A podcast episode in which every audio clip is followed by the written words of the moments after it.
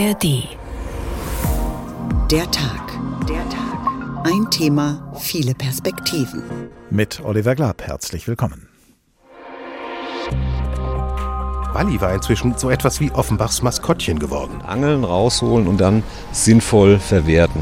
Die vermeintliche Löwenjagd war dann doch eine Wildschweinsuche. Da gibt es einige Anhaltspunkte, dass man mit ziemlicher Sicherheit davon ausgehen kann, dass das Tier, was auf dem Bild zu sehen ist, gen Wildschwein tendiert. Also die Entenküken sind mir wirklich näher. Ich habe es ein bisschen geahnt. Da sind es immer wieder diese Tiere. Die Liebe zwischen Tretboot und Trauerschwan wurde zur Romanze des Sommers. This black swan has been reunited with her true love. Für Sommerlochtiere gilt eine alte Boxerregel: They never come back. Nie wieder.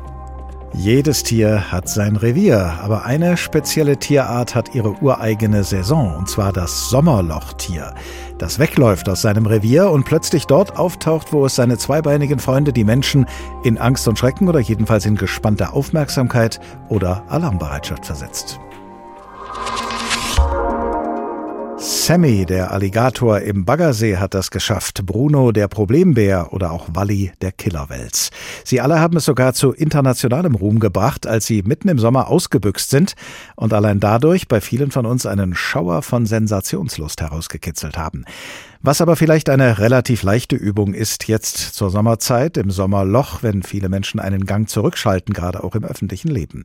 Wenn scheinbar oder manchmal auch wirklich weniger passiert als sonst und wir, selbst wenn wir weit entfernt sind von der vermeintlichen Gefahr, Zeit und Muße haben, um zum Beispiel jene Löwin zu fürchten, die gerade im Geiste ganz Deutschland und auf dem Boden der Tatsachen immerhin ein ganzes Bataillon von Polizeikräften in Atem gehalten hat, obwohl sie in Wirklichkeit nur ein Wildschwein war. Warum faszinieren uns diese Geschichten? Woran liegt es, dass sie jeden Sommer wiederkehren und sich wie ein Lauffeuer verbreiten? Brauchen wir diese Geschichten und können nicht auf sie verzichten? Nach dem Motto, wenn wir kein Brot haben in einer nachrichtenarmen Zeit, dann müssen wir eben Kuchen essen. Die Löwin, die ein Wildschwein war. Sommerlochmärchen. So heißt diesmal der Tag. Ein Thema, viele Perspektiven. Sowohl die Sendung als auch der Podcast in der ARD Audiothek. Zu Beginn hören wir erst einmal von unserem Reporter Karl Winterhagen die Geschichte, wie immer mehr Menschen einen von der Löwin erzählten und dass das Ganze in Wirklichkeit ein Fall für Asterix und Obelix war.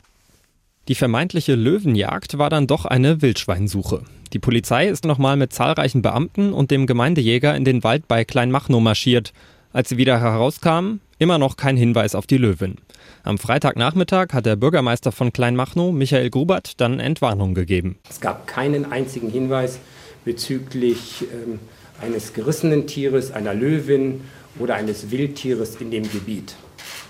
Außer Wildschweinen ist uns nichts begegnet, sodass man in dem Gebiet ziemlich sicher sagen kann, heute am 21. Juli befindet sich dort kein Wildtier. Eine Kot- und eine Haarprobe würden zwar noch analysiert, aber auch hier sei man sich schon relativ sicher. Das waren keine Löwenspuren.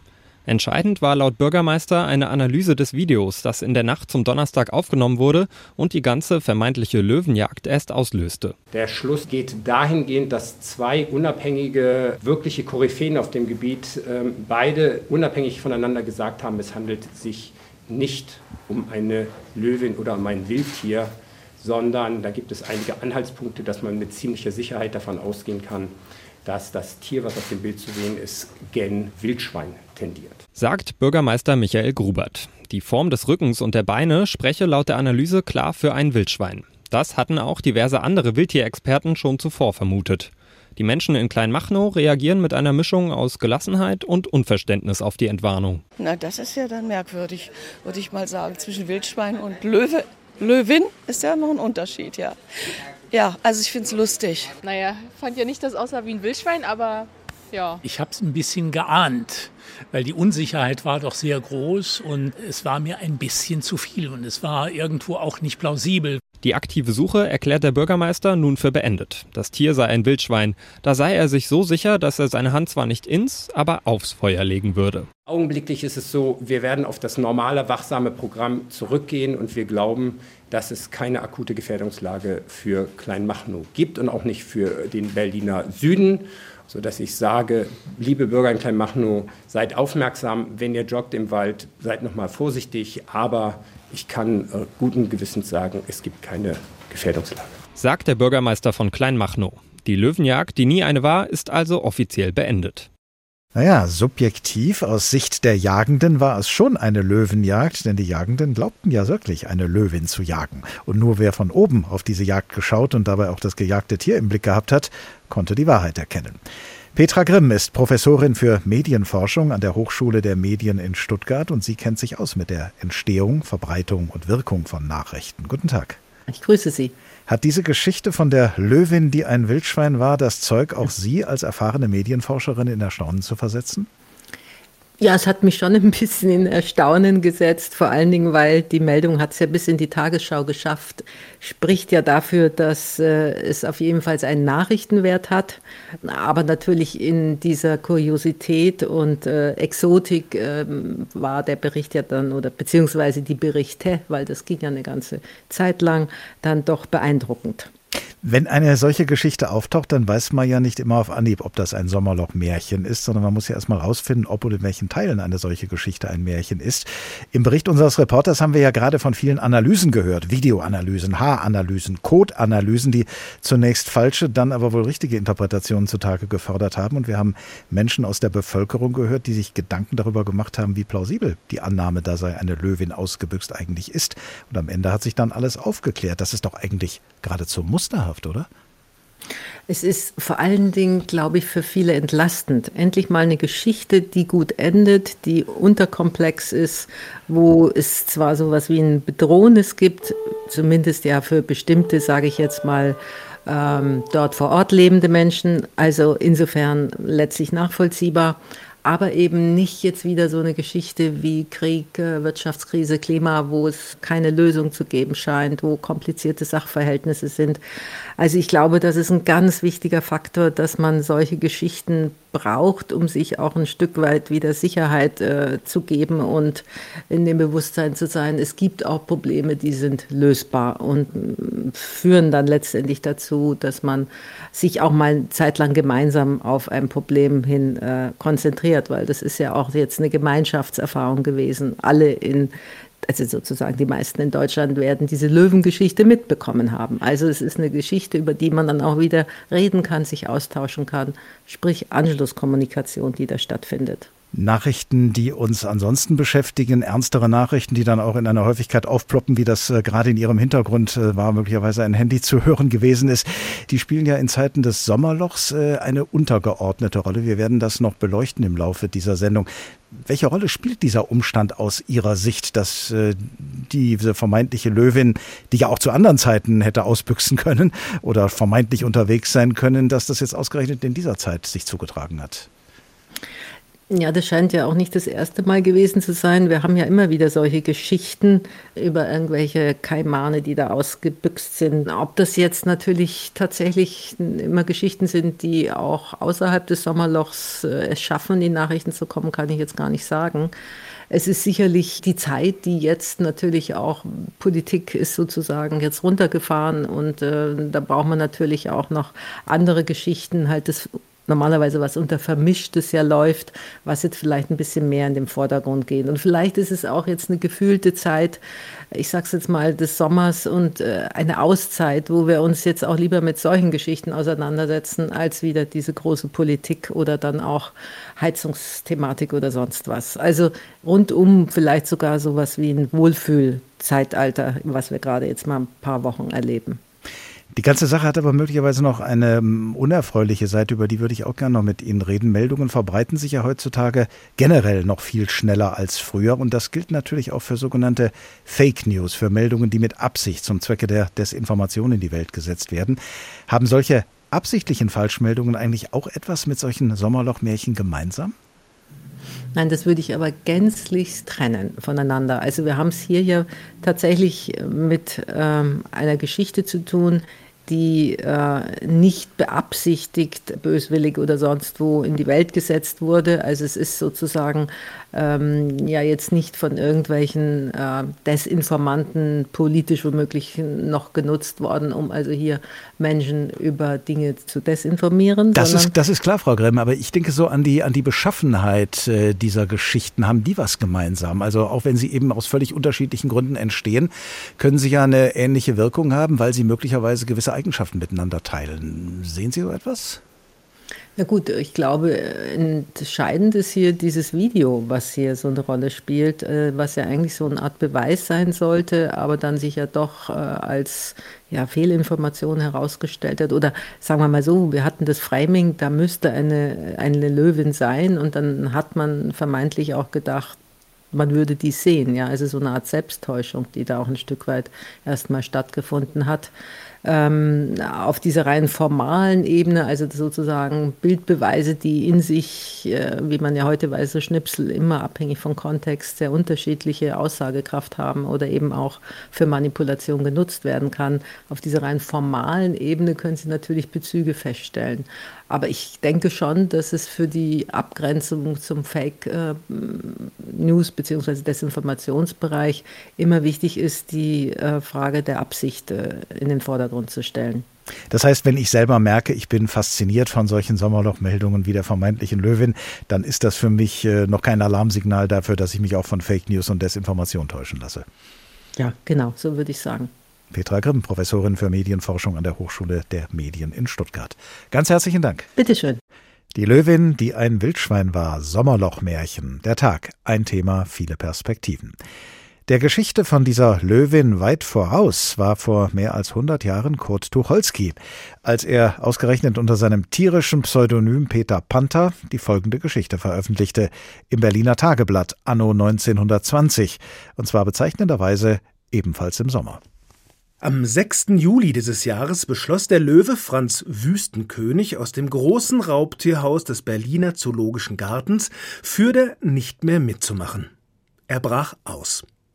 Das machte er so, dass er, gelegentlich der Reinigung seines Käfigs durch den Oberwärter Fleiderer in den Nebenkäfig gescheucht, das Schließen der Verbindungstür durch das Dazwischenklemmen seines Schweifendes geschickt verhinderte – die Reinigung abwartete, sich dann mit Gebrüll Nummer drei auf den ahnungslosen Fleiderer stürzte, diesen über den Haufen rannte und durch die offenstehende Käfigtür das Weite suchte und fand.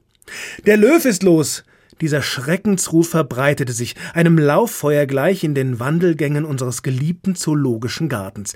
Die Aufregung der Besucher war unbeschreiblich. Viele ließen in der Eile ihr Bier stehen, ohne zu zahlen. Kinderwagen fielen um und ergossen ihren schreienden Inhalt auf die Wege. Ältere Damen, die sonst nur mühsam einherschlurchten, liefen plötzlich, dass es eine Freude war, und nur ängstliche Kellner saßen hoch oben in den Zweigen der Bäume, und ihre schwarzen Frecke hingen hernieder wie die Schwänze fremdartiger Zaubervögel. Der Löw ist los. Der Löw ist los, und zwar nicht der ehemalige Bundestrainer, sondern tatsächlich das Tier mit der Löwenmähne. Wie diese Geschichte aus der Feder von Kurt Tucholsky weitergeht, hören wir später. Jetzt wenden wir uns erst einmal einem anderen Tier zu, das im Sommer 2018, also vor fünf Jahren, von sich reden machte, und zwar hier bei uns in Hessen, in Offenbach genauer gesagt. Es war ein Wels namens Walli. Der Wels ist ja laut Lexikon ohnehin schon der größte reine Süßwasserfisch Europas. Aber es versteht sich von selbst, dass dieser Wels in Offenbach natürlich noch um einiges größer war. Unser Reporter Wolfgang Hetfleisch erinnert an ihn. Was wurde nicht alles gesagt und geschrieben über den Wels im Teich des Offenbacher Dreieichparks? Mit jeder Schlagzeile wurde er größer. Ein Monster, eineinhalb Meter lang und dick wie ein Baumstamm. Eine Fressmaschine, die auftaucht, um die Küken von Enten und Teichhühnern zu verschlingen. Was also tun? Ich würde sagen, man soll ihn retten. Der Fisch, der weiß ja nicht, dass er Schaden macht, wenn er die kleinen Entchen isst. Wenn er Hunger hat, was von der Gabel kommt, wird gegessen, wenn es schmeckt. Also die Entenküken sind mir wirklich näher. Und ich denke, der Welt ist ein Fisch und wir essen ja Fisch, sollen sie fangen. Im Juli entschied sich die Stadt Offenbach, genau das zu versuchen. Weil freilaufende Braunbären und Alligatoren gerade nicht verfügbar waren, hatte Walli da schon deutschlandweite Aufmerksamkeit. Tierschützer stritten für sein Leben. Experte Stefan Spahn vom Deutschen Angelfischerverband hielt nüchtern dagegen. Angeln rausholen und dann sinnvoll verwerten. Wels ist auch durchaus ein guter Speisefisch. Die Frage war nun, wie man den Störenfried fängt. Der richtige Mann war bald gefunden, Berufsfischer Dieter Stitz. Am 21. Juli legte er seine Netze aus. Wir versuchen heute den Wels hier rauszuholen mit Netzen. Abwarten, bis er eigentlich ins Netz reingeht. Wir beobachten das die ganze Zeit. Der muss hier fressen, also er muss hier irgendwann seine Nahrung aufnehmen und irgendwann muss er ins Netz reingehen, wenn er sich bewegt, wenn einer drin ist. Die Welsjagd im Dreieichpark begann vor großer Kulisse. Walli war inzwischen so etwas wie Offenbachs Maskottchen geworden. Also zog die Aktion zahlreiche Schaulustige an mit großen Erwartungen. Ich hoffe, dass ich den Wels jetzt tatsächlich mal sehe. Er soll ja sehr groß sein. Inzwischen spricht man davon, dass er 1,50 Meter lang ist. Und ich bin gespannt, wie die den da rauskriegen werden. Die Antwort lautete gar nicht. Walli war durch die Maschen geschlüpft. Dafür gab es nur eine Erklärung. Wenn es ihn überhaupt gab, dann war er ziemlich mickrig. Und weil sich der Sommer inzwischen zumindest auf dem Kalender dem Ende zuneigte, ging der geschrumpfte Wels auch medial auf Tauchstation. Man hat ihn dann übrigens doch noch erwischt. Er war nur 70 Zentimeter lang und darf jetzt in einem Angelteich bei Darmstadt weiterwachsen. Und falls jemand versuchen sollte, Walli das Phantom wiederzubeleben, das kann man getrost vergessen. Für Sommerlochtiere gilt eine alte Boxerregel: They never come back sagt unser Reporter Wolfgang Hetfleisch. Walli, der angebliche Killerwels, bekam bundesweite Aufmerksamkeit, weil es gerade keine freilaufenden Alligatoren oder Braunbären gab, hat der Kollege eben augenzwinkernd gesagt. Und erst recht scheint es damals auch keine anderen wirklich weltbewegenden Themen gegeben zu haben, die mit Walli um Aufmerksamkeit konkurriert hätten. Die Entstehung, Verbreitung und Wirkung von Nachrichten hat also durchaus auch etwas mit Angebot und Nachfrage zu tun. Schauen wir mal auf die Angebotsseite und darauf, wie sie während der Sommerzeit im sogenannten Sommerloch aussieht. Martin Dorrer ist bei uns im Hessischen Rundfunk Co-Chef der Hörfunknachrichtenredaktion. Hallo. Hallo, Oliver. Woran merkt ihr als Nachrichtenredaktion, dass wir uns in einem Sommerloch befinden? Also das ist ganz klar das Aufkommen an Meldungen aus unseren verschiedenen Quellen, das sind die Korrespondentinnen und Korrespondenten, das sind die Reporterinnen und Reporter, Behörden, Organisationen, das sind natürlich auch die großen Nachrichtenagenturen, das geht deutlich zurück. Ich will mal so äh, ungefähr ähm, sagen, rund 3000 plus minus Meldungen gehen ein äh, über die Nachrichtenagenturen, die großen und die kleinen. Und das sind in den äh, Sommerwochen deutlich weniger. Warum ist das so? Politik zum Beispiel wird doch eigentlich immer gemacht. Ich denke, es ist ein eindeutiger Zusammenhang mit dem Thema Urlaub. Es sind die parlamentarischen Gremien, der Bundestag, der Bundesrat, die tagen einige Wochen lang nicht, das Landesparlament nicht, der Kanzler befindet sich offiziell im europäischen Ausland, wie es, glaube ich, im Moment heißt. Und das bedeutet für uns einfach, die Schlagzahl an Meldungen nimmt ab und gleichzeitig verschiebt sich auch der Fokus. In normalen Zeiten außerhalb des Sommerlochs gibt es ja wahrscheinlich viel mehr Meldungen, als in eine Nachrichtensendung passen. Ist das Sommerloch vielleicht auch eine Chance, weil dann weniger Nachrichten unter den Tisch fallen oder wie erlebt ihr das? Ja, da sprichst du einen Punkt an, da würde ich dir recht geben. Es ist im Redaktionsalltag oft so, dass wir äh, uns über Meldungen unterhalten, die unter den Tisch fallen müssen, bei denen wir immer denken, wir müssten einmal in der Woche eine Sendung der ungesendeten Meldungen machen, weil sie doch einen sehr, sehr hohen Gesprächswert haben. Das Thema Gesprächswert wird in diesen Sommerwochen aus unserer Sicht stärker betont, als es sonst so ist. Das Problem dabei ist natürlich dann auch manchmal, wenn ich das aus dem Nähkästchen ein bisschen erzähle, ja, uns beschäftigt im Redaktionsalltag immer wieder die Frage, was ist der Aufmacher der nächsten Sendung, mit welcher Meldung beginnen wir? Und das ist immer einfacher, wenn es das große Ereignis gibt, die große Entscheidung, auf die wir äh, gewartet haben. Wenn es jetzt viele Meldungen gibt, wo wir immer so denken, ach, die sind irgendwie schon auch interessant, haben einen bestimmten Nutz und Gesprächswert, aber was ist nun wirklich der Aufmacher? Da gibt es in, in den äh, Sommerwochen deutlich mehr Diskussionen drüber. Aber natürlich, du hast recht, es haben viel eher Themen eine Chance, die es sonst nicht schaffen. Warum ist nun die Meldung von einer mutmaßlichen Löwin, die mutmaßlich entlaufen ist, eine Meldung, die es bis in die Tagesschau, in die Tagesthemen schaffen kann, möglicherweise auch in unseren Nachrichten? Das Kriterium Gesprächswert allein äh, kann es ja eigentlich nicht sein, oder? Also, äh, wir haben es ja schon angesprochen, der Nachrichtendruck insgesamt ist geringer. Ich habe ein bisschen mehr Zeit für Themen. Äh, das sind ja nicht nur die äh, typischen Löwenenmeldungen, das sind ja auch Ereignisse stärker auf regionaler, lokaler Ebene. Eine Aktion, die sich eine kleine Kommune einfallen lässt, Kulturveranstaltungen. Das sind Wortmeldungen von Politikern, vielleicht eher aus der zweiten Reihe, Themen aus dem Ausland, aus der Wissenschaft. Und da sind es immer wieder diese Tiere. Das ist das Thema Gesprächswert, was deutlich mehr Betonung erfährt. Es ist ja in der Regel auch so, es ist ja nicht das niedliche kleine grüne Eichhörnchen, sondern es sind immer auch Tiere, von denen irgendwie etwas ähm, ausgeht, was so eine ganz leichte Bedrohung ist. Es ist der, der Wels, ne, von dem ihr gesprochen hattet was lauert da in der Tiefe? Es ist der Kaiman, es ist der hessische Panther, an den erinnere ich mich noch gut, der durch unsere Wälder hier streifte. Und es ist eben die Löwin. Grundsätzlich ist natürlich äh, das erstmal ernst zu nehmen. Nicht, wir nehmen mal an, es wäre wirklich eine Löwin, die, die äh, da äh, rund um Berlin sich bewegt. Dann äh, ist das natürlich etwas, was äh, in unseren, bei, bei unseren Qualitätskriterien das Thema ungewöhnlich und neu erfüllt. Wenn sich nun immer wieder herausstellt, dass da wie in diesem Fall statt einer Löwin mal wieder eine Sau, in diesem Fall eine Wildsau durchs Dorf gejagt worden ist, dann stellen ja manche Menschen womöglich die Glaubwürdigkeit von Medien, von Nachrichtenredaktionen in Frage. Was kann man tun dagegen? Also ich würde das mit einem Augenzwinkern, nur sind wir am Radio und dann kann man das nicht sehen. ich würde das so, würde darauf so reagieren. Es ist für uns und es ist auch doch für Hörer auch mal schön, wenn es nicht nur darum geht, um wie viel äh, werden die Steuern nun erhöht oder werden sie nicht erhöht oder äh, welche Unterregelungen gibt es denn jetzt beim äh, Ersatz der Heizung, sondern es ist einfach mal ein Thema, über das man in der U-Bahn spricht. Hast du gehört, es war doch nur ein Wildschwein.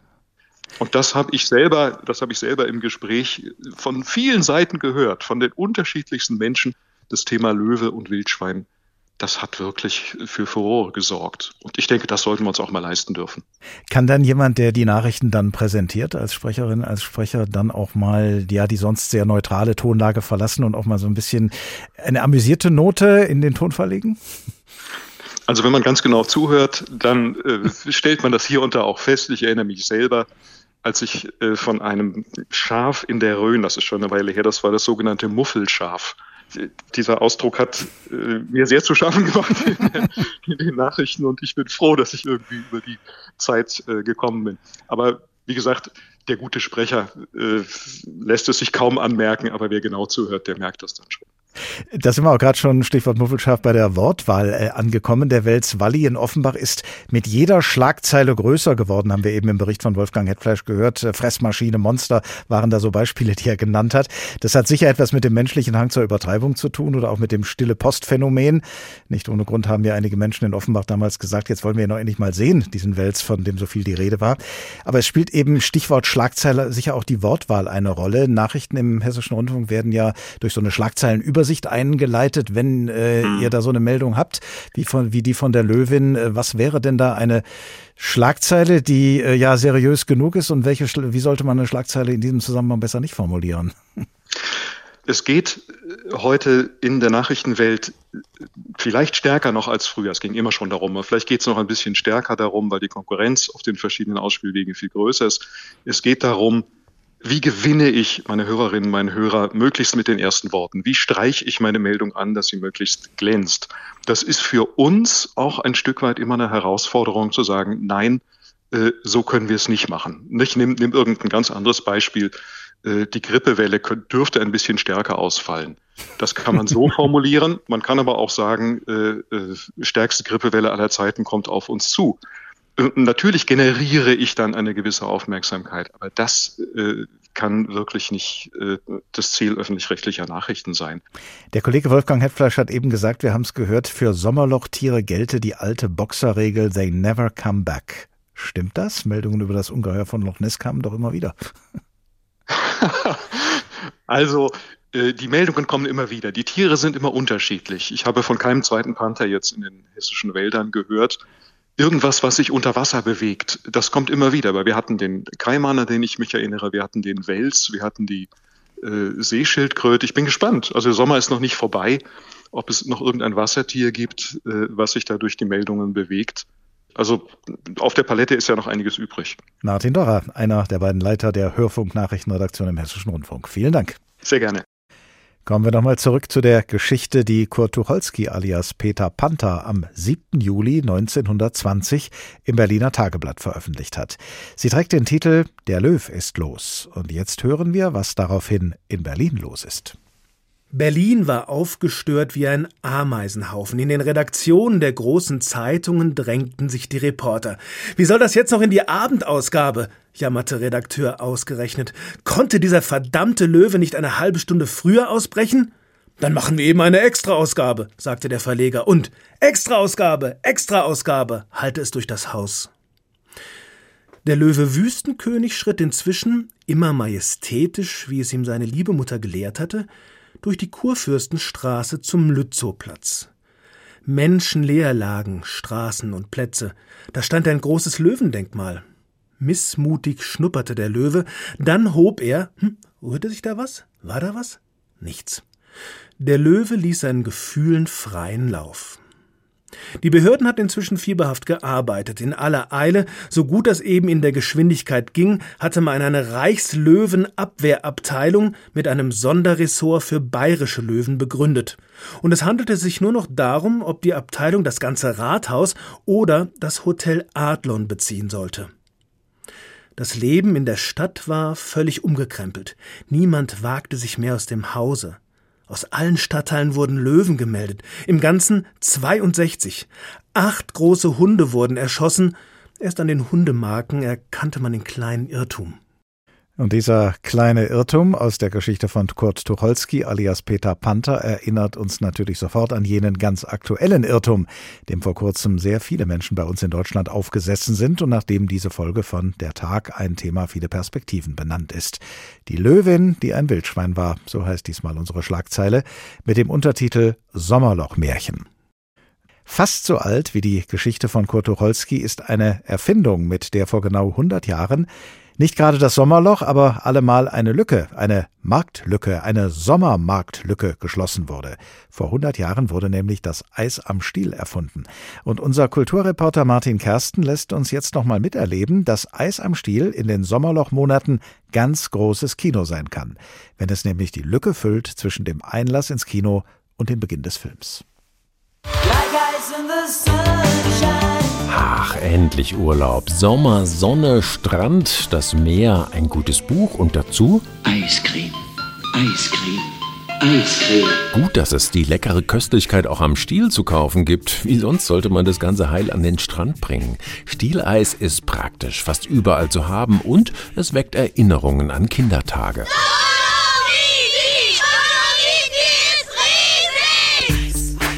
Zeit für eine kleine Stilkunde. Das Dolomiti ist der Klassiker unter den Klassikern, gibt seit den frühen 70ern. Es hat drei Gipfel wie die drei Zinnen in den Dolomiten, daher der Name, und die Nationalfarben Italiens, Zitrone, Himbeer und Waldmeister. Es gibt überhaupt nur eine einzige Art Dolomiti zu essen. Erst die weißen Zitronegipfel abbeißen und dann seitlich lecken, was das Zeug hält, weil sonst alles auf die Klamotten tropft.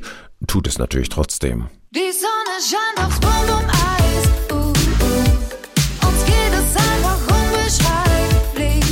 Als unser Bum Bum Boris 1985 zum ersten Mal Wimbledon gewinnt, da gibt's im nächsten Sommer, Überraschung, das Bum Bum Eis. Sieht aus wie ein Tennisschläger, ist außen knackig rot, glasiert, innen mit Vanille und ganz innen geht der Spaß nach dem Schlecken weiter. Da wartet nämlich nicht der klassische Holzstiel, sondern ein Kaugummi im blauen Plastikröhrchen. Musste man einfach mögen. Und dann war da ja noch. Unbedingt brauner Bär. Brauner Bär. Mit dem legendären Karamellkern. Mega lecker. Das war mal das Lieblingseis meiner Mutter. Ganz unten rechts auf der Eiskarte, da wo es die Sorten fürs kleine Geld gab. Aber ganz oben auf der Leckerliste bei vielen. Der Indianer mit dem Federschmuck auf der Packung passte damals perfekt zu einem Fernsehabend mit Bonanza, Winnetou und den rauchenden Colts. Eis am Stiel. Sie will nur immer wieder Eis am Stiel. Sie träumt bei Tag und Nacht von Eis am Stiel. Und das bei ihrem Sexappeal. Ob Flutschfinger, Push-Up-Eis oder brauner Bär, das Eis am Stiel lecken hatte schon immer auch eine mehr oder weniger frivole Note. Wie lautete noch gleich die Parole bei Ed von Schleck, unserem Kulteis der Jugend? Schlecken, schieben, Action, nur das bringt Satisfaction. Unvergessen auch der folgende Werbespruch, der fast schon in den allgemeinen Sprachgebrauch eingesickert ist. Knocker dir ein. Egal welche Fantasien das Eis am Stiel auch beflügelt, sein Genuss macht uns anscheinend glücklich, lässt den Gang gleich ein bisschen federnder werden. Vielleicht auch, weil es uns an die eigene Kindheit erinnert. Like ice in the sunshine. Nico Santos liefert in diesem Sommer das Remake zum 80er Kultwerbesong, nachdem im Kino immer das Licht anging und man natürlich Lust auf Eis hatte. Auch die Eisklassiker werden immer mal wieder neu aufgelegt, schmecken aber oft gar nicht mehr wie früher. Ob es an der Erinnerung liegt, die bekanntlich vieles verklärt, oder an den Inhaltsstoffen von damals, die heute wahrscheinlich unter das Chemiewaffenkontrollgesetz fallen würden. Egal, wir leben noch. So schmeckt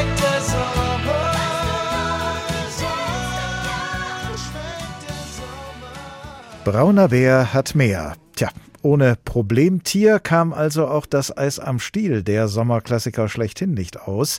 Und die andere inspirierende Geschichte, an die uns Martin Kersten gerade erinnert hat, der erste Wimbledon-Sieg von Boris Becker 1985, war ja mit absoluter Sicherheit ein Sommermärchen, noch bevor es diesen Begriff gab. Was nun Sommerlochmärchen angeht, nehmen wir noch etwas mit aus dieser Eis am Stielkunde, und zwar als ultimativen Satz über die Wirkung, die Sommerlochmärchen auf uns haben. Egal welche Fantasie beflügelt wird, der Genuss macht anscheinend glücklich. Ob das auch für politische Beiträge zum Sommerloch gilt? Schauen wir mal. Auf jeden Fall sind politische Sommerloch-Debatten auch ein Klassiker, der immer wieder neu aufgelegt wird.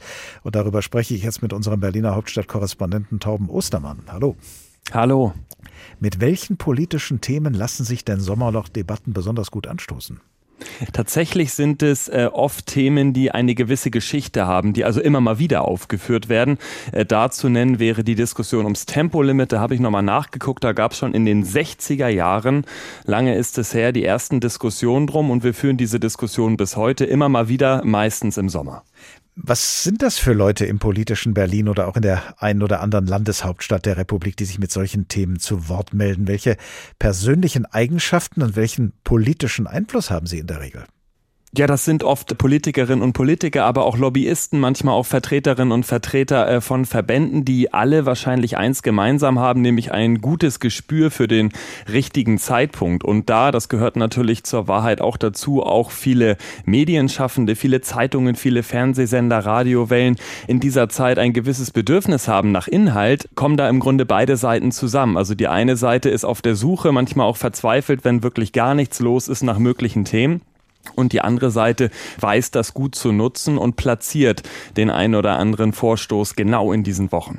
Um ein Beispiel zu nennen, gerade der ADAC oder der ADFC, also so quasi Organisationen, die mit Verkehr zu tun haben, nutzen die Sommerzeit, also eine Zeit, in der viele Menschen unterwegs sind, in der dadurch auch viele Probleme offenbar werden, um äh, ihr Anliegen zu platzieren. Wenn nun solche Leute, oft sind das ja politisch Verantwortliche aus der zweiten oder dritten Reihe, solche Debatten lostreten, sind das dann eigentlich wirklich Alleingänge von Ihnen oder kann sowas auch von der jeweiligen Parteispitze lanciert sein nach dem Motto, ich lasse mal einen Versuchsballon steigen, wage mich aber dabei nicht selbst aus der Deckung, sondern überlasse das den Hinterbänklern und dann schauen wir mal, was draus wird? Also ich glaube, in einer gut organisierten äh, Partei, in der man sich abspricht, da kann man schon davon ausgehen, dass diese Vorstöße auch äh, vorher besprochen sind. Ansonsten ist der Ärger wahrscheinlich danach größer mit den Parteioberen als der potenzielle Erfolg. Das heißt, da wird schon drüber gesprochen. Das habe ich auch erfahren, als ich mich jetzt noch mal etwas äh, umgehört habe. Und das gibt dann meistens zwei Gründe, warum sich da Menschen mal aus der Deckung wagen. Zum einen, um Themen zu setzen, die sonst kaum Chancen haben. Meistens sind ja in unseren Nachrichtenzyklen die immer bestimmt von zwei, drei großen Themen, die dann wirklich auch viel Raum einnehmen und gerade zuletzt natürlich auch mit dem Krieg in der Ukraine und allen Themen, die sich daran anschließen, war einfach wenig übrig an Platz.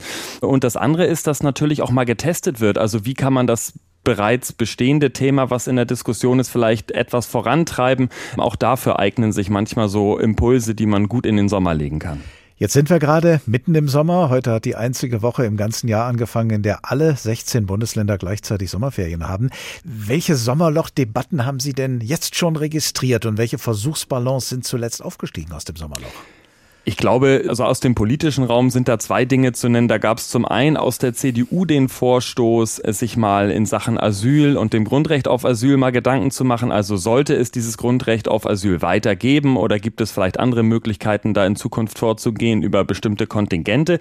Das hat für ein paar Tage eine Menge Schlagzeilen beschert. Da wurde drüber diskutiert, ist jetzt aber auch schon wieder so ein bisschen äh, vom Schirm verschwunden. Und dann ist sicherlich auch Lars Klingbeil zu nennen, äh, der SPD-Vorsitzende, der nochmal das Thema Ehegattenschaft Ehegattensplitting ins Gespräch gebracht hat. Auch dieses äh, Thema hat eine lange Geschichte und wird immer mal wieder aufgeführt, so zuletzt vor wenigen Wochen. Gibt es bei aller Themenvielfalt auch ganz bestimmte Gemeinsamkeiten? Gibt es bestimmte Eigenschaften, die ein politisches Sommerloch-Thema immer hat, haben muss? Also ich glaube, entweder haben diese Themen etwas mit dem aktuellen Zeitgeist zu tun, mit einer aktuellen Debatte, in die sich so ein Thema denn gut äh, reinplatzieren lässt. Also ein weiteres Puzzleteil ist in einer Auseinandersetzung um ein bestimmtes Thema. Oder der Impuls, der Vorstoß ist so schrill und so skurril, so gesprächswertig vielleicht auch, so überraschend, dass er dadurch aufgegriffen wird. Und einen äh, dritten Punkt würde ich da gerne noch nennen, Themen, die im Ausland eine große Rolle spielen. Also wir alle haben die Bilder gesehen aus Griechenland von den äh, verheerenden Bränden, die da auf den Inseln stattgefunden haben. Es wäre naheliegend, dann in Deutschland eine Debatte zu führen, wie gut sind unsere Wälder geschützt, wie gut sind unsere Feuerwehren ausgestattet. Auch das kann sich denn gut eignen, sowas denn im Sommer zu platzieren. Welchen Lauf nehmen Sommerlochdebatten in der Regel? Hat es zum Beispiel jemals Sommerlochdebatten gegeben, die eine nachhaltige Wirkung gehabt hätten? Das ist immer die Frage, was so eine nachhaltige Entwicklung wäre. Ich kann mich jetzt an kein äh, Sommerloch-Thema erinnern, wo unmittelbar aus dieser Diskussion dann ein Gesetzentwurf oder so geworden ist. Das ist aber meistens auch nicht das Ziel. Aber sicherlich tragen ähm, in Anführungszeichen gut geführte Sommerloch-Themen, also die ein paar Tage dann auch äh, in der Diskussion sind und vielleicht auch so ein bisschen gerade im, im politischen Betrieb so ins Gedächtnis einsickern, dazu bei, dass sich vielleicht ein, ein Gesetz in eine bestimmte Richtung entwickelt, dass sich vielleicht ein Vorhaben in eine bestimmte Richtung entwickelt. Von daher kann da schon auch was übrig bleiben von einer Sommerloch-Diskussion. Torben Ostermann, unser Mann im Hauptstadtstudio in Berlin. Dankeschön. Danke. So viel also zum politischen Sommerloch und wie politisch Verantwortliche es zu füllen versuchen. Hier ist der Tag, ein Thema, viele Perspektiven. Heute mit der Schlagzeile Die Löwin, die ein Wildschwein war.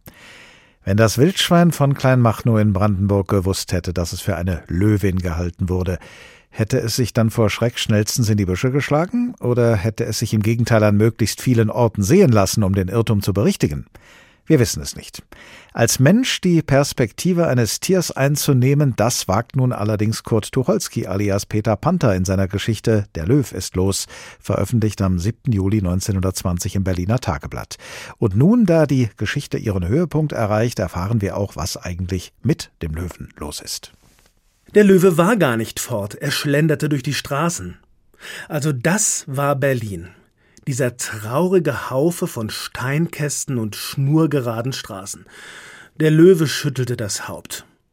Da hatten ihm die Spatzen im Käfig wer weiß was erzählt. Einmal auf der Rutschbahn im Lunapark fahren, war die Sehnsucht der Krokodile. Einmal zum Rennen nach Ruhleben, danach lechzten die Aasgeier. Einmal sich in der Bar wälzen können, träumten die wilden Schweine. Abend für Abend. Und das hier war Berlin? Das war's? Wüstenkönig schüttelte nochmals das Haupt und da rückte es heran. Die Feuerwehr von der einen Seite und die Gebirgsmarine der Reichswehr von der anderen, Kinooperateure und Leute, die bei allen Premieren dabei sein müssen, da rückte es heran. Und das Erstaunliche geschah, dass sich der Löwe Franz Wüstenkönig, der Beherrscher der Tiere, ruhig abführen ließ. In seinen Käfig zurück in das große Raubtierhaus des Zoologischen Gartens und als die Tür hinter ihm zugeklappt war und ihn der Oberwärter Fleiderer vorwurfsvoll angeschnupft hatte, und als sich der ganze Schwarm verlaufen, da senkte der enttäuschte Löwe den Schweif, den er bis dahin glorios nach oben getragen hatte, streckte sich still der Länge nach hin und sagte mit Wärme und Überzeugung Nie wieder. Tja, und das Gleiche hat sich vor 17 Jahren vielleicht auch der schwarze Schwan gesagt, um den es jetzt geht. Die Kollegin Ursula Dahlmann erzählt uns diese Geschichte, die auch ein Sommerlochmärchen war. Es ist in diesem Fall allerdings eine komplett wahre Geschichte, bei der sich nur die Hauptfigur getäuscht hat. Und es ist ein amüsanter Zufall, dass diese Hauptfigur ausgerechnet ein schwarzer Schwan war, denn im englischsprachigen Raum gilt Black Swan, also schwarzer Schwan, als Metapher für ein Ereignis, das sehr unwahrscheinlich, aber trotzdem möglich ist. Und genau das trifft auch auf diese Geschichte zu, die sich im Jahre 2006 zugetragen hat, auf dem Aasee in Münster. Es begann wie im Märchen. Vor langer Zeit im schönen Münsterlande, es muss im Jahre 2006 gewesen sein, schwamm ein schwarzer Schwan einsam über den See.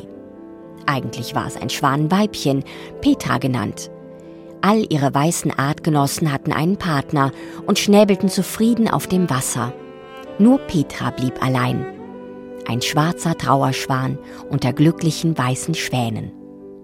Eines Tages erblickte die traurige Petra einen neuen Schwan auf dem Wasser. Viel weißer noch und größer als alle anderen Schwäne und ebenso allein und partnerlos wie sie, hoffte Petra. Es war der Beginn einer großen Liebe. Die große Tragik an der Geschichte, der weiße Riesenschwan war gar nicht echt.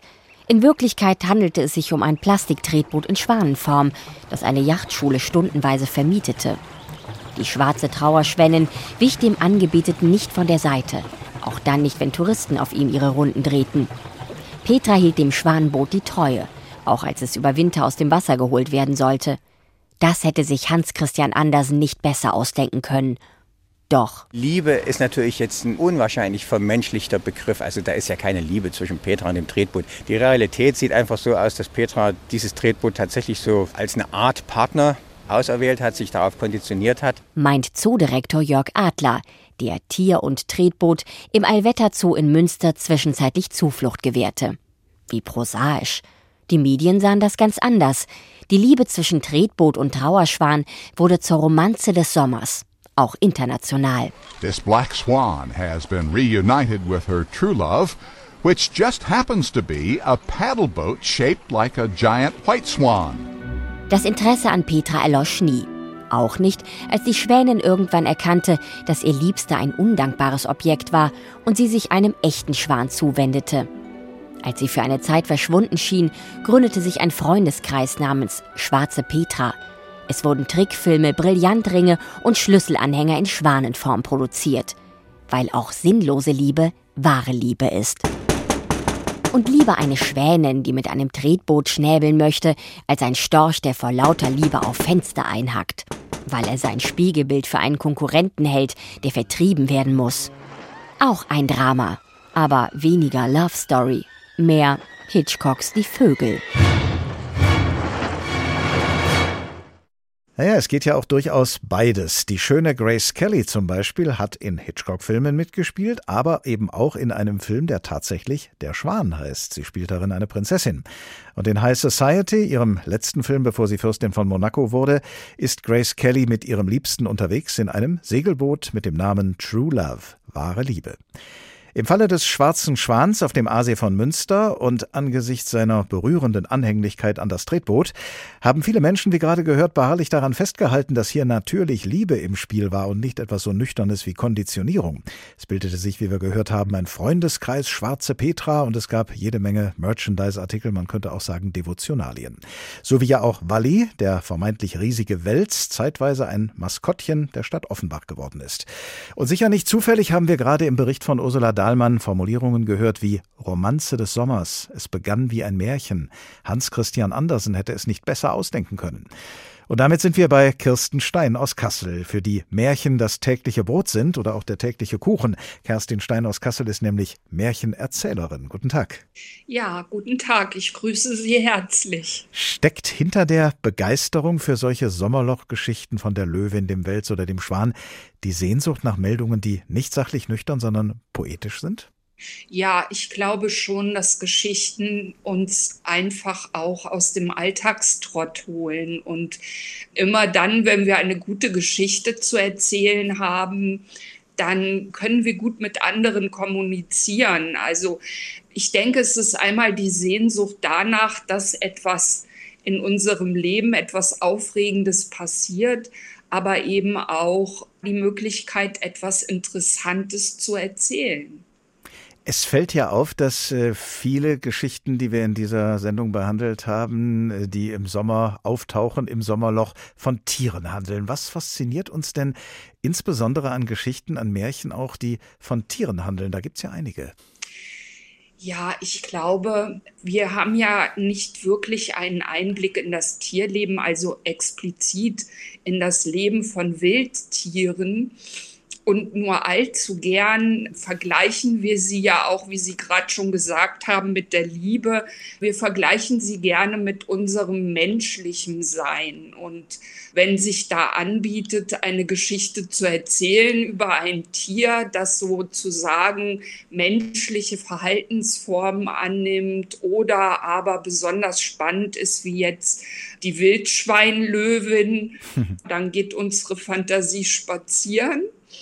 Und dann fühlen wir uns ja auch immer ein Stück weit angeregt und auch gut, weil wir erleben Abenteuer, ohne selber vor die Tür gehen zu müssen.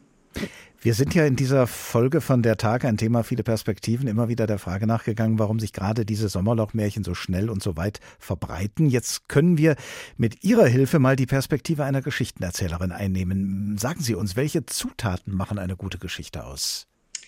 Also ich denke, einmal ist es das, was sich abhebt von unserem Alltagsleben, also Spannung, auch immer ein Stück weit Romantik, Liebe, all diese Dinge, die wir im Alltag jetzt nicht so in extremer Form erleben.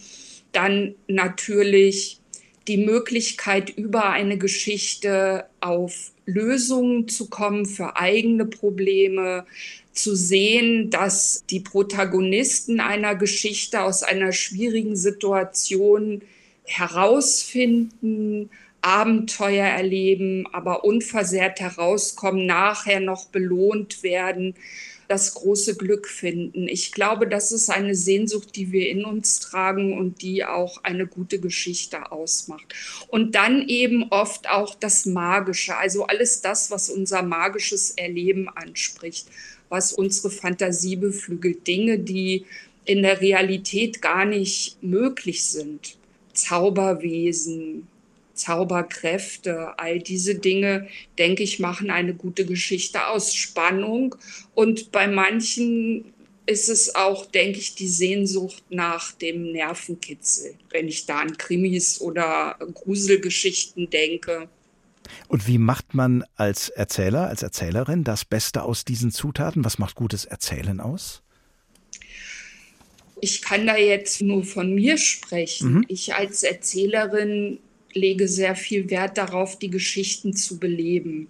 Das heißt aber auch, dass ich mich vorher intensiv mit einer Geschichte auseinandergesetzt habe und dass ich sie dann letztendlich so erzähle, als hätte ich sie selber erlebt.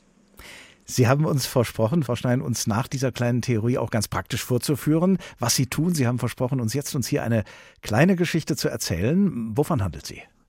Die Geschichte handelt von unserer nordhessischen Ahlenwurst, ist eine kleine Abwandlung einer Geschichte der Brüder Grimm. Und ich finde sie ganz witzig, weil sie auch sehr skurril ist. Erzählen Sie. Auf eine Zeit, da lebten eine Blutwurst und eine Ahlewurst in Freundschaft. Und die Blutwurst bat die Ahlewurst zu Gast. Und als es Essenszeit war, da ging die Ahlewurst zu der Blutwurst. Aber kaum war sie durch die Tür getreten, da sah sie allerlei sehr merkwürdige Dinge. Auf jeder Treppenstufe, derer viele waren, immer etwas anderes. Da waren zum Beispiel eine Schippe und ein Besen, die sich miteinander schlugen und ein Affe mit einer großen Wunde am Kopf. Und von solchen Dingen sah sie noch viel mehr. Die Ahlewurst war sehr bestürzt darüber und begann sich zu fürchten. Aber dann fasste sie sich ein Herz, trat in die Stube und ward von der Blutwurst freundschaftlich empfangen. Nach einer Zeit fing die Ahlewurst an, die seltsamen Dinge aus dem Treppenhaus zur Sprache zu bringen. Aber die Blutwurst tat immer, als hörte sie es nicht oder als sei es nicht der Rede wert, darüber zu sprechen, oder sie sagte zu der Sache mit der Schippe und dem Besen, ach, das wird meine Magd gewesen sein, die draußen auf der Treppe mit jemand geschwatzt hat. Und dann brachte sie schnell die Rede auf etwas anderes. Schließlich meinte sie, sie müsste einmal in die Küche hinausgehen, nach dem Rechten sehen, ob auch nichts in die Asche geworfen und ja, wie unsere Ahlewurst nun so allein in der Stube war und auf und ab ging und immer diese seltsamen Dinge aus dem Treppenhaus im Kopf hatte, da kam jemand herein. Also ich weiß jetzt nicht, wer es gewesen ist. Ahlewurst, ich warne dich. Du bist in eine Blut- und Mörderhöhle geraten. Schnell eil dich und mach dich fort, wenn dir dein Leben lieb ist. Nun, die Ahlewurst besann sich nicht lang, schlich zur Türe hinaus und rannte, was sie konnte, und sie blieb auch nicht stehen, bis sie mitten auf der Straße war. Und da sah sie sich um und sah die Blutwurst oben im Bodenloche stehen, mit einem langen, langen Messer in der Hand. Und das blinkte und war frisch gewetzt. Ahlewurst, hätt ich dich, so wollt ich dich. Und jetzt mal unter uns. Wer schon mal eine Ahlewurst gegessen hat, der kann's verstehen. Vielen Dank, Frau Stein, dass Sie uns dieses Märchen erzählt haben. Können Sie sich eigentlich vorstellen, auch die halbwahren Geschichten vom Alligator im Baggersee oder der Löwin, die ein Wildschwein war, auf so märchenhafte Weise zu erzählen und in Ihr Repertoire aufzunehmen? Also sicher, ich kann nicht sicher Nein sagen, ich kann auch nicht sicher Ja sagen. Das kommt immer darauf an, ob mich eine Geschichte berührt. Und dann kann ich mir vieles vorstellen. Kirsten Stein, Märchenerzählerin aus Kassel. Ganz herzlichen Dank. Das war der Tag. Ein Thema, viele Perspektiven. Diesmal unter der Schlagzeile Die Löwin, die ein Wildschwein war. Sommerlochmärchen. Als Podcast zu finden in der ARD Audiothek und zwar in der Rubrik Politik und Hintergrund. Und weil es in dieser Folge gerade auch um Sommerloch Geschichten über Tiere gegangen ist, empfehle ich Ihnen bei dieser Gelegenheit noch etwas aus der ARD Audiothek und zwar das HR Info Funkkolleg Mensch und Tier. Wenn Sie wissen wollen, womit der Tag sich als nächstes beschäftigt, abonnieren Sie unseren Newsletter über hr2.de oder hrinforadio.de und auf diesen Newsletter hin können Sie uns auch gerne Ihre Anmerkungen und Anregungen zukommen lassen. Ich heiße Oliver Glab und ich wünsche Ihnen eine gute Zeit. Bis zum nächsten Tag. Der Tag. Der Tag. Ein Thema, viele Perspektiven.